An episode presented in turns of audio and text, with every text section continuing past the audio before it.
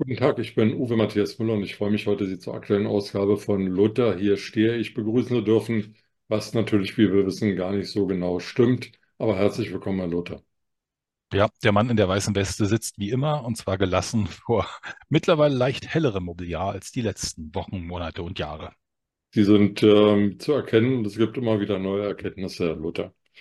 Herr Luther, ähm, seit einigen Tagen ähm, gibt es viele Dem- Demonstrationen auf den Straßen Deutschlands gegen rechts, gegen die AfD. Auslöser war eine Tagung in einer Villa am Lenitzsee, in der unter anderem über Remigration, also die Rückführung von Menschen, die hier nach Auffassung der Teilnehmer dieser Tagung nicht hingehören, ähm, gesprochen wurde. Lassen wir uns mal da die Einzelheiten nicht besprechen, sondern nur auf die Demonstrationen hinweisen. Ähm, glauben Sie, dass diese Demonstrationen der AfD schaden werden auf Dauer?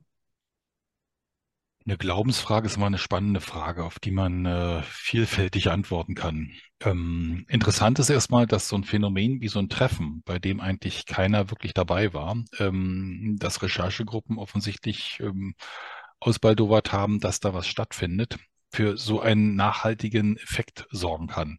Dass Menschen äh, breitester Couleur, das ist am Beispiel Ascherslebens, das ist ein kleines Städtchen im Vorharz, äh, wo sich Menschen auf einem Transparentplakat zusammenfinden, die sich sonst nie auf so einem Plakat zusammenfinden würden. Da sind die Linken, die CDU, die SPD, da ist die katholische, die evangelische Kirche. Also alles, was ursprünglich Feuer und Wasser war, äh, ist da miteinander vereint, ähm, in eine Richtung marschierend, nämlich gegen rechts. Das ist schon ein Phänomen. Inwiefern es der AfD schadet oder nützt, äh, das wird man sehen. Wir haben ja auch diverse Parteigründungen, die das ihrige dazu beitragen.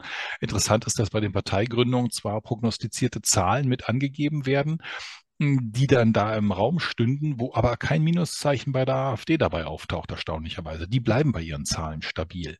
Also woher dann diese Prozente für die Neugründungen kommen, Heute hat der Maaßen übrigens ähm, seinen Austritt aus der CDU unterschrieben und abgeschickt. Also auch das ist jetzt formvollendet vollzogen worden. Herr Maaßen ist kein Mitglied der CDU mehr und kann damit eine eigene Partei gründen, weil er aus der anderen ja sonst hätte ausgeschieden worden wären, sein sollen müssen, können, dürfen. Und das wäre ein aufwendiger Prozess gewesen, der nun freiwillig vollzogen wurde. Also da passiert ja auch noch einiges in diese und jene Richtung. Herr Luther, diese Tagung am Lenitzsee, ähm, da fallen Worte wie Wannsee-Konferenz, wie ähm, die AfD seien, die Teilnehmer seien Faschisten.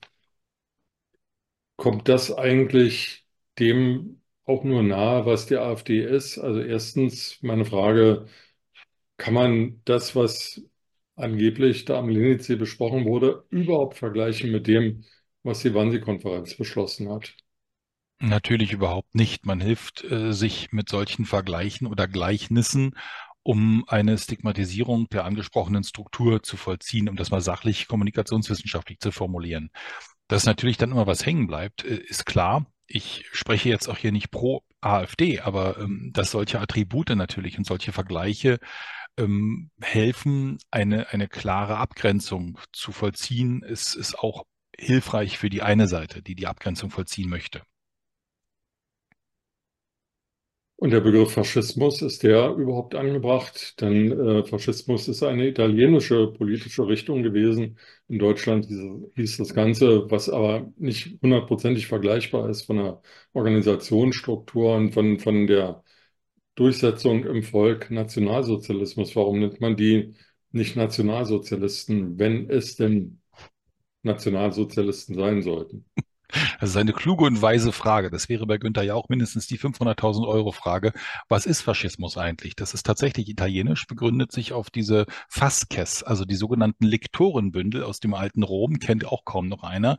Das sind quasi die Zeichen der Gerichtsbarkeit. Man hat also in einem Reisigbündel, also so eine Art Routenbündel, einen Beil drin gehabt. Das ist teilweise auch noch in der Symbolik des italienischen Faschismus ausgeprägt ähm, gezeigt worden und hat das quasi ähm, im alten Rom vorangetragen, ähm, wenn Gerichtsverhandlungen waren, um quasi die Konsequenz für den Delinquenten aufzuzeigen, dass nämlich der Kopf abgeschlagen wurde, wenn das Todesurteil gesprochen wurde. Also ähm, diese Faskes, diese Bündel und darum Faschismus, also auf das Bündel eingedeutscht zurückführend, äh, ist das Wort zu ähm, fixieren dass man das wiederum in der heutigen Sprache benutzt, um quasi alles, was äh, deutschen Faschismus, italienisch begründeten deutschen Faschismus bezeichnen soll. Aber ich glaube, das Wissen darum ist äh, nicht so weit gestreut äh, wie die Bedeutung, die man da implantiert, wenn man das Wort benutzt, um eben auch eine klare Abgrenzung und eine klare Stigmatisierung der betroffenen Gruppe zu fixieren.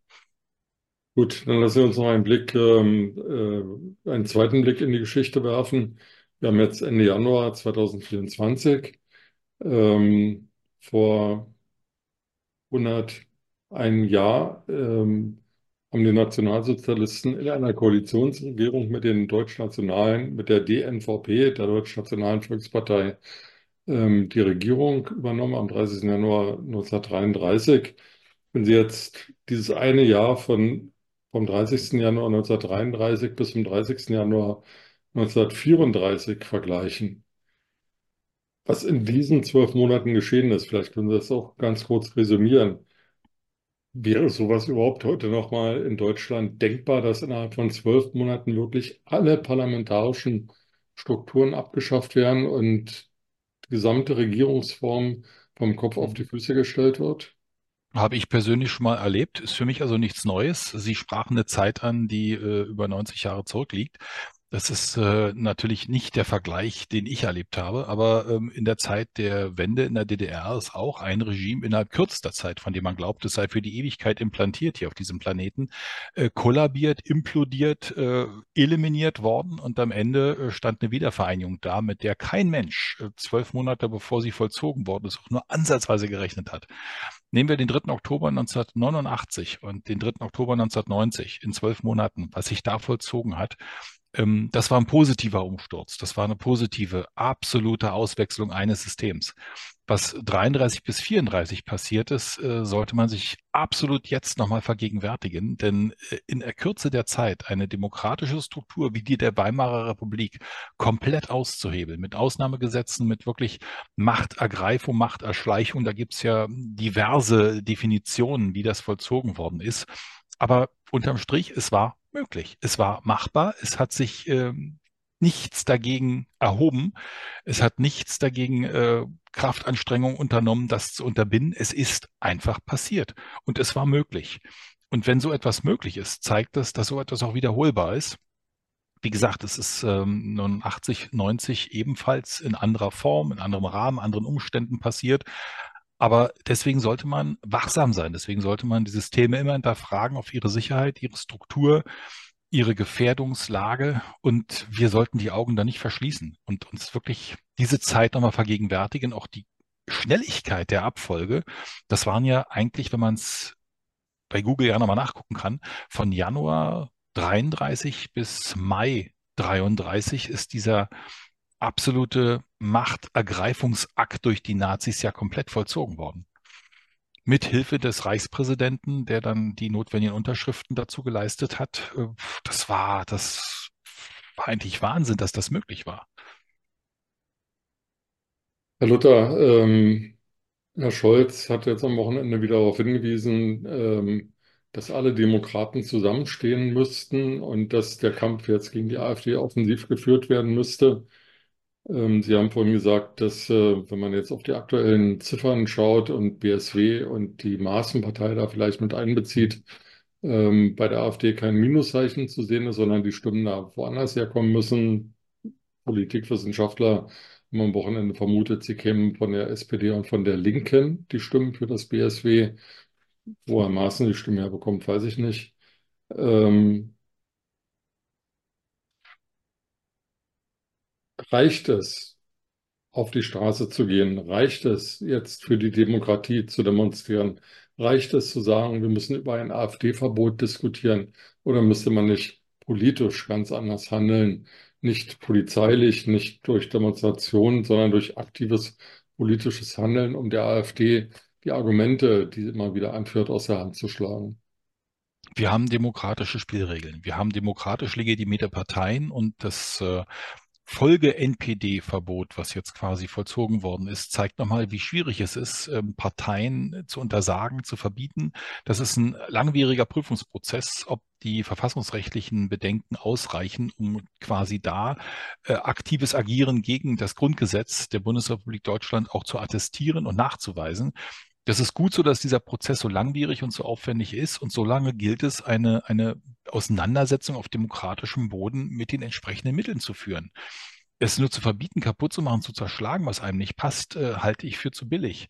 Die Demonstrationen zeigen aber, und das hat mich auch beeindruckt aus meinem persönlichen Umfeld, dass viele Menschen, die sonst nicht politisch so aktiv sind, jetzt feststellen, wenn wir jetzt nicht auftreten, jetzt nicht zeigen, was wir nicht wollen, wenn wir jetzt nicht bereit sind, auch uns mal in die Demonstrationszüge einzugliedern, dann zeigen wir nicht, wo die demokratische Mehrheit in diesem Lande steht. Und das ist eigentlich das Beeindruckende, auch wenn natürlich wieder Fake unterstellt wird, dass da Bilder von Menschen auf Dächern und auf Straßen und auf dem Wasser zu sehen sind, wo gar keine Menschen sein könnten. Das passiert immer wieder. Sogenannte Fake News, die man unterstellt. Aber die Menschen, die sich jetzt wirklich in großen Mengen aus verschiedensten Lagern, wie ich es vorhin geschildert habe, aus dem kleinen Städtchen Aschersleben im Vorharz, zusammengefunden haben, um zusammen zu sagen, wir sind Demokraten, wir finden, dass egal welche politische Ausrichtung wir im, im Einzelnen haben, aber das eint uns alle, wollen wir nicht. Und das finde ich ist ein sehr starkes Signal. Und da kann auch eine Regierung sehr stolz darauf sein, dass das Volk sozusagen von selbst aufsteht und sagt, das wollen wir nicht. Gut, dann lasse ich mich aber noch mal nachfragen. Müsste die Regierung jetzt nicht eine andere Politik machen, um der AfD die Argumente aus der Hand zu schlagen?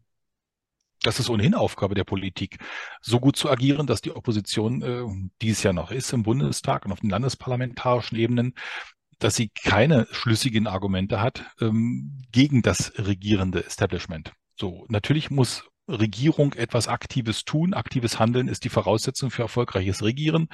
Aber in welcher Form? Das obliegt natürlich der Entscheidung der Regierenden. Und das werden wir sehen, was kommt, ob das ausreicht. Sind Sie da optimistisch, dass Herr Scholz das Ruder rumreißt? Ich bin äh, realistisch resignierend. Nein, ähm, das, das ist jetzt böse formuliert. Das ist äh, eine schwierige Zeit, wo man sich ja nicht einfach schnelle Lösungen oder schnell einfache Lösungen zelebrieren kann. Das ist ein Prozess, der angestoßen worden ist. Ich wünsche allen aktiven äh, Verantwortungsträgern äh, Glück bei ihrem Handeln und auch vielleicht einen klugen Kopf und eine starke Hand. Die Entscheidung kann ich den Akteuren allerdings nicht abnehmen. Und ich hoffe, dass sie ein Signal setzen und ein Signal zeigen. Klang jetzt nicht so wahnsinnig euphorisch. Haben Sie völlig korrekt interpretiert, lieber Herr Müller. Und dann schönen Tag noch. Äh, schönen Dank und schönen Tag noch. Ebenso, Herr Müller, einen hoffnungsvollen. Bis dann. Ciao. Tschüss.